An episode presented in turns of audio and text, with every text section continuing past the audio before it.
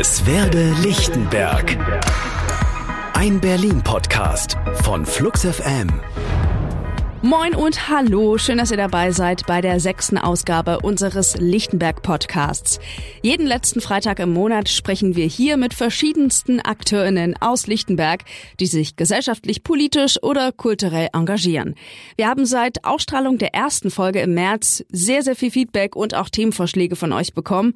Erstmal vielen Dank dafür. Wir wollen auch in Zukunft weiter über Themen, Initiativen und Veranstaltungen berichten, die euch interessieren. Also, schickt uns eine Mail an hallo@fluxfm.de und teilt uns eure Ideen, Organisationen oder Vereine mit, die wir hier unbedingt mal vorstellen sollen. Seit 100 Tagen ist Martin Schäfer von der CDU neuer Bezirksbürgermeister von Lichtenberg. Erstmals seit 1946 hat damit wieder ein Christdemokrat dieses Amt inne. Vor seiner politischen Karriere war Martin Schäfer als Pastor in Lichtenberg aktiv, Bildungsreferent für 60 Kirchengemeinden in Berlin und Brandenburg und hat mit Jugendlichen zusammengearbeitet. Seit 2016 sitzt er in der Bezirksverordnetenversammlung und hat zuletzt als Stadtrat gearbeitet, zuständig für öffentliche Ordnung, Umwelt und Verkehr. Meine Kollegin Katja Berg hat Martin Schäfer zum Interview getroffen und die beiden haben über Fahrradwege, seine politischen Ziele und Lieblingsplätze in Lichtenberg gesprochen. Erstmal herzlich willkommen hier bei uns im Interview. Ich freue mich sehr, dass es geklappt hat. Vielen Dank. Was mich natürlich am Anfang interessiert, ist, haben Sie sich denn in Ihrem neuen Job schon gut eingelebt? Ja, eingelebt habe ich mich schon. Es ist noch viel zu tun und ähm, viele neue Felder, aber es macht unfassbar viel Spaß. Und ich habe ein tolles Team, die machen es einem leicht und auch die Kolleginnen und Kollegen machen es mir leicht. Ja, das war ein guter Start, bin sehr zufrieden. Sie haben schon einiges an Berufserfahrung mitgenommen. Sie waren bereits Pfarrer, Sie waren in der Jugendhilfe, Sie waren aber auch schon in der Lokalpolitik. Jetzt als Bürgermeister, welche neuen Aufgaben kommen da auf Sie zu? Wie unterscheidet sich vielleicht auch der neue Posten von dem alten? Also ich bin nicht blutjung, aber auch kein Profi. Also ich komme nicht aus einer langen Tradition, Berufspolitiker zu sein, sondern erst seit gut drei Jahren. Und ähm, deshalb ist für mich vieles immer noch neu und äh, Verwaltung ist für mich immer auch noch was Neues. Und verändert haben sich jetzt natürlich die, die Aufgabenbereiche und die Verantwortungsbereiche. Ich bin jetzt für das Personal zuständig, das sind 2300 Leute. Ich bin jetzt für die Finanzen zuständig, das ist eine Milliarde, die wir erstmals haben. Das ist schon ein Batzen Geld. Und nach außen habe ich zwei tolle Ämter, finde ich. Ähm, das ist einmal äh, die Wirtschaftsförderung. Also wir gucken, wie wir tatsächlich, ob es Geschäftsstraßen sind oder auch unsere Center, die wir haben, die Gesundheitswirtschaft, ähm, verschiedenste Unternehmerinnen und Unternehmer. Wir haben eine riesen migrantische Kultur auch von Unternehmerinnen und Unternehmern. Äh, das ist so nach außen gerichtet. Das macht mir sehr, sehr viel Spaß. Da bin ich auch viel unterwegs und besuche auch viele Unternehmen. Und das Zweite ist die ganze Frage der Stadtteilzentren, die Stadtteilkoordination. Also das ist jetzt nicht klassische Sozialarbeit, aber eben Stadtteilarbeit. Ähm, Veranstaltungen für alle Generationen, Förderung von ähm, dem, dem kommunalen Leben auf der Straße, Nachbarschaftstreffs, all diese Dinge, das macht auch echt sehr, sehr viel Spaß. Mhm. Ist was anderes als so ein anderes Ressort. Ich habe nochmal nachgeguckt, Herr Schäfer. Sie sind ja tatsächlich der erste CDU-Bezirksbürgermeister von Lichtenberg seit Ewigkeiten. Bis jetzt war der Bezirk von der Linken oder von der SPD regiert. Wie wollen Sie Lichtenberg denn weiterentwickeln? Was können Sie vielleicht auch erfolgreich weiterführen, was Michael Grunst, Ihr Vorgänger von der Linken, nicht mehr geschafft hat oder überhaupt nicht geschafft hat? Michael hat mir ein äh, gutes Haus übergeben. Und ich würde auch nie, nicht nur jetzt hier, nicht an dieser Stelle, auch an anderer Stelle schlecht darüber reden. Ich mache manche an, Dinge anders als er und ich hätte sie auch schon anders gemacht. Aber das ist einfach nicht fair zu sagen, es war alles scheiße und jetzt wird alles gut. Das ist Quatsch. Also ich habe äh, gute Netzwerke übernommen. Die Menschen kennen sich, sie vertrauen einander auch. Übrigens auch parteiübergreifend. Auch das war immer ein bisschen ein Zeichen von Lichtenberg, dass man nicht so ganz schlimm miteinander umgeht, wie man es vielleicht sonst in der Politik kennt. Äh, wir haben im Bezirk recht gute Finanzen. Als einer der wenigen Bezirke stehen wir finanziell noch gut da. Was jetzt so ein bisschen durch die Presse ging, äh, alles muss gekürzt werden. Das erahnen wir, dass das auf uns zukommt, äh, tatsächlich durch ähm, die Finanzierungsnot insgesamt in der Stadt. Aber wir haben noch Rücklagen bilden können, sodass wir gerade auch im sozialen Sektor bisher keine Streichungen vornehmen müssen, was wirklich toll ist, weil es auch bei den Menschen direkt ankommt und wichtig ist für die Menschen. Und was ich kenne, ähm, jetzt und kennengelernt habe, ich bin jetzt über 20 Jahre in diesem Bezirk, es ist eine unfassbare Nähe zwischen den Vereinen, den freien Trägern, den bürgerschaftlichen Initiativen und der Kommunalpolitik. Das kenne ich von woanders nicht so. Das ist. Ähm, Wie macht sich das bemerkbar? Ach na, wir haben im also wir haben zum Beispiel einen Gesundheitsbeirat, den haben viele Bezirke gar nicht, wo ich mich immer wundere, warum machen das die anderen Bezirke nicht? Da sind die Krankenhäuser drin, da sind verschiedene Ärzte mit drin, da sind äh, psychiatrische Einrichtungen mit drin, ähm, da sind Initiativen für die älteren Menschen, aber auch Kinderärzte mit drin und die treffen sich regelmäßig und allein durch so ein Beispiel wird deutlich, die Leute wollen für den Bezirk etwas gemeinsam gestalten und da fragt keiner, wer du bist oder äh, wo du herkommst, sondern was für Ziele hast du für Lichtenberg? Und das macht das Miteinander aus. Ähm, also wir können uns auch streiten und manchmal vielleicht auch ein bisschen übertrieben und manchmal wird es auch unsachlich. An manchen Stellen ärgere ich mich auch, weil wir so in die Fallen tappen, die die Politik einen stellt, äh, so nach dem Motto, du musst deinen Gegner auch bekämpfen, du musst auch mal ein bisschen polemisch werden, du musst auch mal die Ellenbogen rausholen. Ich bereue es, wenn sowas passiert, weil es eigentlich nur eine klitzekleine Blase von Menschen wirklich interessiert. Das sind aber die Ausnahmen. Der Rest ist so, wo ich denke, da ist Lichtenberg echt ein Vorbild. Wir wollen Dinge viel mehr gemeinsam machen als gegeneinander. Hm. Nennen Sie mal konkrete Beispiele. Wir haben eine, eine ganz große Einheit, wenn es darum geht, wie wir unsere Schulen sanieren wollen zum Beispiel. Da gibt es auch kein parteipolitisches Ge Geplänkel, sondern äh, das ist ganz klar, das soll bei uns Priorität haben. Wir geben lieber Geld dafür aus als für andere Dinge. Wir sind äh, uns sehr, sehr einig, dass wir ähm, keine Zusammenarbeit mit der AfD zum Beispiel haben. Da wird auch, auch in meiner Partei nicht mal nach rechts geschielt, sondern es ist so eindeutig, hier ist so viel Menschenverachtung und so viel ähm, an Hass auch mittlerweile. Es hätte ja keiner gedacht, oder ich hätte es nicht gedacht, dass man nochmal so einen Parteigründer wie den Herrn Luke äh, sich zurückwünscht. Also ich wünsche mir den auch nicht zurück, aber äh, es ist ja immer nur weiter ins Rechtsextreme gegangen, von Jahr zu Jahr zu Jahr. Und diese klare Kante gegen rechts, die verbindet uns. Und das heißt zum Beispiel auch, dass wir bei äh, Straßenfesten oder bei Nachbarschaftsfesten sehr, sehr geschlossen als Demokratinnen und Demokraten auftreten und wirklich ganz klare Kante zeigen gegen jede Form von Antisemitismus und Rechtsradikalismus. Mhm. Wir haben uns im Vorfeld des Interviews ja noch ein bisschen in Lichtenberg umgehört bei den BewohnerInnen und haben gefragt, wo der Schuh drückt. Und ein Thema, und das kann ich aus persönlicher Erfahrung, genau, dass ich Lichtenbergerin ja, bin, ja genau, äh, aus persönlicher Erfahrung berichten. Ein Thema war das Thema Verkehr und Radwege in Lichtenberg. Da ist in den letzten Jahren nicht viel passiert. Anderthalb Kilometer Radwege wurden umgesetzt, auch unter ihrer Führung in, äh, im Bezirk. Das ist eher überschaubar. Wird denn da in Zukunft mehr kommen? Also jetzt auch gerade vor dem Hintergrund einer Berliner CDU-Verkehrssenatorin Manja Schreiner, die viele Radwegprojekte erstmal ausgesetzt bzw. zu einer erneuten Prüfung äh, ausgeschrieben hat, obwohl teilweise schon sehr, sehr viel Geld verbraten wurde. Siehe Siegfriedstraße in Lichtenberg. Ich hoffe, dass ich auch bei dem Thema es schaffe, mir eine gewisse Objektivität zu erhalten, obwohl das schwer ist, weil ich mich schon ärgere über diese Empörungswelle, die gerade äh, passiert. Ich war drei Jahre lang dafür zuständig und ich habe in den drei Jahren nicht eine einzige Maßnahme von der rot-rot-grünen Regierung finanziert bekommen. Dann sagt immer, ja, du hast gar keine beantragt. Ich kann das Gegenteil nachweisen. Wir haben über 20 Anträge gestellt auf Fahrradwege. In den drei Jahren wurde nicht eine bewilligt, nicht eine einzige Maßnahme. Deshalb ist Lichtenberg so weit hinten. Nicht, weil ich das nicht wollte. Ähm, ich habe auf manche Vorschläge noch nicht mal eine Antwort bekommen in diesen drei Jahren. Und dass jetzt eine neue Regierung zumindest sagt, wir wollen mal prüfen, was bisher geplant war und Prioritäten setzen, finde ich nicht ganz schlecht. Dass das kommunikativ äh, nicht gut rübergekommen ist, äh, ja, dem muss man, glaube ich, äh, zustimmen. Und vor allen Dingen, dass Projekte, die eigentlich jetzt kurz vor dem Start oder die schon begonnen wurden, auch nochmal in Frage gestellt wurden, das ist sicherlich nicht sinnvoll und richtig. Denn wenn man schon so weit in der Planung ist und so viel Geld schon investiert hat, dann soll man doch bitte es auch zu Ende machen. Also da bin ich nicht ähm, aber das ist auch nicht die Parteilinie. Ich glaube, da ist auch ganz, ganz viel Missverständnis, wie wir mit diesen Projekten umgehen. Aber mich nervt diese, diese gespielte Empörung. Auf einmal wird nichts mehr finanziert und vorher wurde alles finanziert. Wir können uns den letzten Etat mal angucken. Da sind 20 Millionen Euro für Radwege nicht an die Bezirke weitergegeben worden von Frau Jarasch. Das empört mich im Rückblick. Aber da hat sich gar keiner aufgeregt, ja. Ich merke, ich bin doch nicht so ganz objektiv, weil mich das einfach ärgert.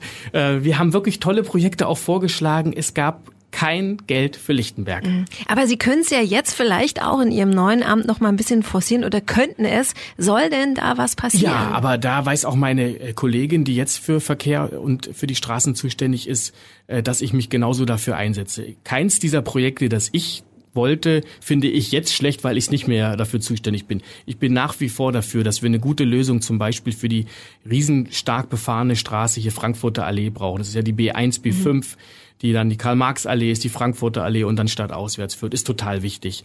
Ich bin nach wie vor dafür, dass wir vor allen Dingen die Radwege, die wir schon haben und die in einem echt schlechten Zustand sind, dass wir die auch sanieren, dass wir da endlich wieder gute Straßen draus machen, weil so wenig haben wir gar nicht, aber wir haben wenig neue. Wir haben viele alte, die sind in die Jahre gekommen, die müssen wir längst sanieren. Ja, und auch die Siegfriedstraße dort, ähm, das war natürlich ein Projekt, was sehr, sehr umstritten ist, aber das müssen wir machen. Dann bleiben wir gleich noch beim Verkehr. Ein großes Thema, ein sehr, sehr emotionales Thema in Berlin ist die A100, der Ausbau der A100, der Sie ja auch in Ihrem Bezirk direkt betrifft. Wie sieht's da aus? Sollte der Bau kommen? ich finde, die Debatte kommt zur Unzeit. Also äh, ich hätte nicht damit gerechnet, dass die Debatte so früh aufgemacht wird, weil sie eigentlich erstmal vom Tisch war. Und bei den Kassen, die wir gerade haben, überall und bei den Finanzen und die Leute sagen, äh, die Milliarden für den äh, schlimmen, schlimmen Krieg ähm, in der Ukraine, die hunderte Milliarden, die wir für den Klimaschutz brauchen, die vielen Milliarden, die wir für den Wohnungsbau brauchen. Ich glaube, keiner äh, kann das gerade nachvollziehen und glauben, dass wirklich Geld für den weiteren Abschnitt da ist. Das heißt, Sie glauben gar nicht dran, dass er wirklich kommt? Ich kann es mir gerade nicht vorstellen. Ich höre aber aus der Wirtschaft, und das sind jetzt keine Riesenunternehmen. Wir haben aber ein großes Wirtschaftsgebiet in der Herzbergstraße das sind mittelständische Unternehmen, die sind ganz, ganz klar für die Autobahn. Die sagen, das ist für uns ein Standortvorteil, wenn wir schneller bei uns sind. Also es ist ja nie so, dass es immer nur eine Seite einer äh, Medaille gibt. Es sind mindestens zwei. Also ich halte die, die Debatte für verfrüht aufgrund der äh, finanziellen Möglichkeiten, die wir gerade haben. Ähm, aber dass der Osten der Stadt nicht so gut angebunden ist wie der Westen, dass der Westen eigentlich sowohl im Süden als auch im Norden eine Autobahn gebaut hat, jeweils bis zur Grenze, bis zur Mauer. Und danach ist es ein bisschen Asche für den Osten. Das ist ein Standortnachteil für uns. Das dürfen wir nicht negieren. Die aktuellen Pläne sind ja, wenn man äh, Richtung Alexanderplatz fährt, und da ist ja dann auf der rechten Seite das Ringcenter, dass die Autobahn als Brücke übers Ringcenter führt. Also das, da fehlt mir ein bisschen die Fantasie, kann ich mir gar nicht vorstellen. Aber eine Tunnellösung durch die Stadt halte ich für machbar und äh, auch sinnvoll. Sie hatten eingangs ja schon erwähnt, dass auch die Wirtschaftsförderung auf Ihrem Tisch liegt und das ist natürlich ein weites Feld, aber stoßen wir mal in einen kleinen Mikrokosmos rein. Gastronomie. Das wird immer wieder von LichtenbergerInnen moniert, dass es da ein bisschen an der Vielfalt fehlt, dass Bars, Kneipen, Restaurants durchaus ein bisschen besser aufgestellt sein könnten. Was kann man denn tun, um den Bezirk da attraktiver zu machen in der Hinsicht, um vielleicht auch Gewerbetreibende anzulocken? Naja, wir brauchen wahrscheinlich sind es eher jüngere Menschen, äh, die Unternehmergeist haben und Mut haben, auch ins Risiko zu gehen und dort mal äh, an der einen Stelle vielleicht eine Bar oder äh, auf, an der anderen Stelle mal ein Café aufzumachen. Da kann ein Bezirk tatsächlich auch vermitteln, indem wir Räume zur Verfügung stellen, also nicht eigene, aber eben in die Vermittlung gehen, sagen, da steht was leer. Und ähm, was, ich, was mich sehr gefreut hat, auch im Weitling-Kiez in der Ruprechtstraße hat jetzt zum Beispiel ein kleines Weinlokal mhm. aufgemacht. Die haben ein bisschen Antipasti sogar, aber da kann man viele schöne verschiedene Weine trinken. Ich habe es neulich mit meiner Frau ausprobiert. Äh, wir haben das sehr genossen. Und das ist mal was völlig Neues. Das kennt die Straße so nicht und der Kiez. Es ist so zwischen Weitling-Kiez und Nöldnerplatz, also passt eigentlich ganz ideal. Da müssen wir äh, noch ein bisschen nachlegen und nachholen ähm, an der Rummelsburger Bucht, da steht seit vielen, vielen Jahren ein ehemaliger Italiener leer. Die, der Vermieter will so viel Geld haben, dass sie niemanden finden. Mhm. Da haben wir Gespräche geführt, auch schon in der Vorgängerregierung in Lichtenberg. Kein Rankommen, der Vermieter vermietet lieber nicht, anstatt günstig. Und das mhm. ist sehr, sehr ärgerlich. Also im Gastrobereich brauchen wir einfach junge Unternehmerinnen und Unternehmer, die Bock aufs Risiko haben. Ja. Okay, zum Abschluss des Gesprächs, Herr Schäfer, verraten Sie uns noch Ihr Lieblingsplätzchen in Lichtenberg? Oh, ich habe viele Lieblingsplätze. Das klingt jetzt ein bisschen blöd, war, weil der, der, Bürgermeister darf natürlich keinen einzigen Lieblingsplatz haben, sondern der ganze Bezirk muss muss cool sein. Nö. aber ich, äh, wir haben toll, äh, wir haben aber auch wirklich viele schöne Orte. Wir haben den Wiesenhorster Sand in Karlshorst. Das ist ähm, ein äh, Naturschutzgebiet, jetzt recht neu auch. Das ist wirklich ähm, überlassene Natur. Da haben wir ein paar Trampelpfade, da haben wir Schafe äh, eingezäunt, weil es äh, eine Vegetation gibt, wo man äh, diesen natürlichen Rasenmäher braucht. Da kann, können wir nicht mit äh, Maschinen ran. das ist schon sehr, sehr schön. Und da kann man wirklich auch stundenlang, da kann man bis in die Wuhlheide spazieren gehen. Äh, das gefällt mir sehr gut. Dankeschön für das äh, sehr aufschlussreiche Gespräch. Und vielleicht treffen wir mich. uns ja irgendwann mal auf ein Käffchen oder auf ein Weinchen in der Weinbar im Weidling-Kiez und plaudern noch ein bisschen weiter über das, was in den letzten Monaten dann in der Zukunft entstanden ist. Ich bedanke mich für die Einladung und vielleicht auch bei einem Weinfest am Rodeliusplatz. Wer weiß. Vielleicht auch das. Herzlichen Dank. ich danke. Mehr Eindrücke vom Interview mit Martin Schäfer findet ihr auf unserem Instagram-Kanal. Dort gibt's übrigens zu jeder Folge begleitendes Bildmaterial. Kulturtipp. Dass es in Lichtenberg viel Kultur und Kunst zu entdecken gibt, darauf machen wir ja schon seit Folge 1 hier aufmerksam. Da wären zum Beispiel die Blow-Ateliers im Kaskekiez oder die Mosaikmaschine rund um den Fanpfuhl. Um allen BerlinerInnen einen Überblick aller kulturellen Orte in Lichtenberg zu verschaffen, hat das Bezirksamt die Kulturkarte ins Leben gerufen. Eine Website, auf der zum Beispiel Museen, Galerien oder Theater zu finden sind. Flux FM-Redakteur Matti Geier hat sich auf der Seite umgeschaut. Wer hätte gedacht, dass es mitten in einem alten Plattenbauhochhaus in Hohenschönhausen Performances, Kunst- und Filmvorführungen gibt. Alle mit Bezug zum Leben in der Großsiedlung. Auch eine Sprachführung durch Neuhohenschönhausen wird dort angeboten, bei der das kollektive Gedächtnis des Stadtteils erkundet wird. Entdeckt habe ich dieses sogenannte Studio im Hochhaus in der Zingsterstraße 25 mit nur einem Klick auf der Lichtenberger Kulturkarte. Wer auf www.kultur-in-lichtenberg.de geht, landet sofort auf einer interaktiven Stadtkarte des Bezirks, auf der ganz viele bunte Punkte zu sehen sind. Jeder Punkt kann angeklickt werden und steht für eine Kultureinrichtung. Insgesamt 564 Orte gibt es aktuell zu entdecken. Bettina Ulbrich und Hanno Fischer vom Bezirksamt Lichtenberg betreuen das Ganze und mit ihnen habe ich über die Idee dahinter gesprochen. Die Kulturakteure im Bezirk wurden quasi eingeladen in verschiedenen Workshops. Dabei ging es um die Kulturentwicklungsplanung des Bezirks. Dabei wurden verschiedene Maßnahmen entwickelt und ein Wunsch der Akteure im Bezirk war mehr Sichtbarkeit. Und das sollte halt online passieren. Das Prinzip ist easy. Karte angucken, Ort anklicken, Infos lesen. Aber es gibt noch mehr Funktionen. Die gezielte Suche über verschiedene Filterfunktionen. Also das sind weit mehr als jetzt nur die Museen und die Galerien. Das ist weiter gefasst. Das sind halt auch die Begegnungsstätten und das sind die Kulturinitiativen, die wir im Bezirk haben. Die Künstler natürlich selber aber auch der ganze Bereich Erinnerungskultur, Stolpersteine im Bezirk, all dieses ist auf der Karte aufzufinden und über verschiedene Filterfunktionen kann man sich davon immer Ausschnitte anzeigen lassen und kann die dann auch gezielt aufsuchen. Wer einen Kulturort auf der Karte vermisst, kann ihn über ein spezielles Kontaktformular vorschlagen. Die Seite wird also regelmäßig geupdatet und nicht nur das. Wir versuchen natürlich dann auch über weitere Netzwerke, weitere Zielgruppen immer wieder noch Interessenten zu finden, die eben halt auch Lust haben, sich dort als Kulturort verorten zu lassen und eben halt auch ihre Veranstaltungen anzubieten, um das eben halt auch bezirksübergreifend bekannter zu machen. Ich war vor allem vom Studio im Hochhaus in Hohenschönhausen fasziniert. Bettina Ulbrich und Hanno Fischer vom Bezirksamt Lichtenberg haben es andere Orte angetan. Zum Beispiel habe ich auch einen Lieblingsort, das ist der Landschaftspark Herzberge. Da finden auch Kulturevents statt.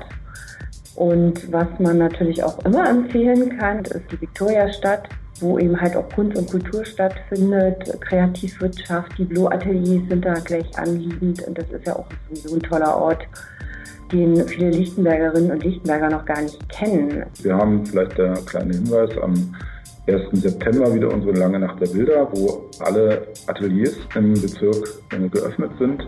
Und viele davon sind auch in der besagten Viktoria-Stadt, aber eben nicht nur verteilt im ganzen Bezirk kann ich nur empfehlen. 1. September ab 18 Uhr und dann bis 24 Uhr. Und dann auch auf unserer Kulturkarte natürlich beworben. Den Link zur Kulturkarte Lichtenberg haben wir euch in die Shownotes gepackt. Also dann viel Spaß beim Kulturorte finden. In der Nähe des Betriebsbahnhofs Rummelsburger Bucht soll in den nächsten fünf Jahren ein Zitat Versuchsfeld der urbanen Praxis entstehen. So beschreibt es die Berliner Clubkommission auf ihrer Website. Gemeinsam mit der Genossenschaft Eine für alle und der Jugendwerkstatt Schlesische 27 wird auf einer 5000 Quadratmeter großen Fläche das Projekt Campuskippe umgesetzt. Als ich von dem Projekt gelesen habe, das war auf der Website der Clubkommission, fand ich das total spannend und gleichzeitig habe ich mich gefragt, Versuchsfeld der urbanen Praxis, was heißt das denn jetzt überhaupt? Deswegen habe ich bei Ayosha von der Clubkommission angerufen. Er ist für das Projekt verantwortlich. Hallo Ayosha, nochmal zum Verständnis. Was heißt denn ein Versuchsfeld der urbanen Praxis? Urbane Praxis ist ja so ein Sammelbegriff, den es jetzt seit ein paar Jahren vermehrt gibt, wo sich viele Orte in der Stadt auch zusammengetan haben mal oder wo jetzt viele Orte bezeichnet werden, wo es eben eine urbane Praxis gibt. Und das heißt eine Praxis, wo Menschen zusammenkommen und in verschiedenen Sparten kulturellen Nutzen schaffen. Es kann von einer Theaterperformance gehen bis zu einfach einem Nachbarschaftstreff, würde ich sagen. Also ein weites Feld in der Nutzung von Orten, die sonst eventuell brach liegen oder Zwischenorte in der Stadt sind. Wie seid ihr denn an das Grundstück gekommen? Na, der Vermieter hier ist der, sind die Berliner Wasserbetriebe. Das Gelände liegt eigentlich seit der Wende brach, ähm, außer dass hier ab und zu mal irgendwas abgestellt wurde.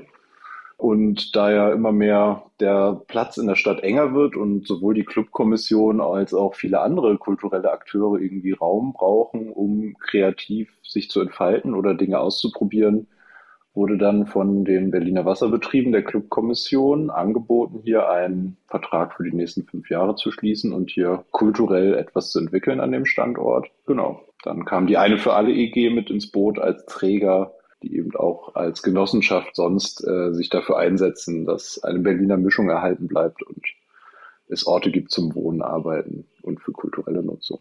Vor ein paar Monaten im März habt ihr online einen Open Call gemacht. Gesucht wurde danach Initiativen, Gruppen oder KünstlerInnen, die dort auf dem Gelände ihr eigenes Vorhaben umsetzen wollen. Wer hat sich denn daraufhin bei euch gemeldet? Genau, das war so die Idee, dass sich da viele Leute mit bei uns einklinken können, weil wir hier natürlich das nicht ganz alleine alles machen können und auch gar nicht wollen, sondern das öffnen wollen für alle möglichen Nutzen. Ähm, der Open Call war relativ offen formuliert und genauso offen und vielfältig waren auch die Einreichungen. Also es waren von Jugendgruppen bis äh, Nachbarschaftskiosk als auch verschiedene Workshop-Formate, Werkstätten und so weiter und so fort. Auf eurer Website steht, dass die Jugendwerkstatt Schlesische 27 e.V. auf dem Gelände schon aktiv ist. Was passiert denn da aktuell alles?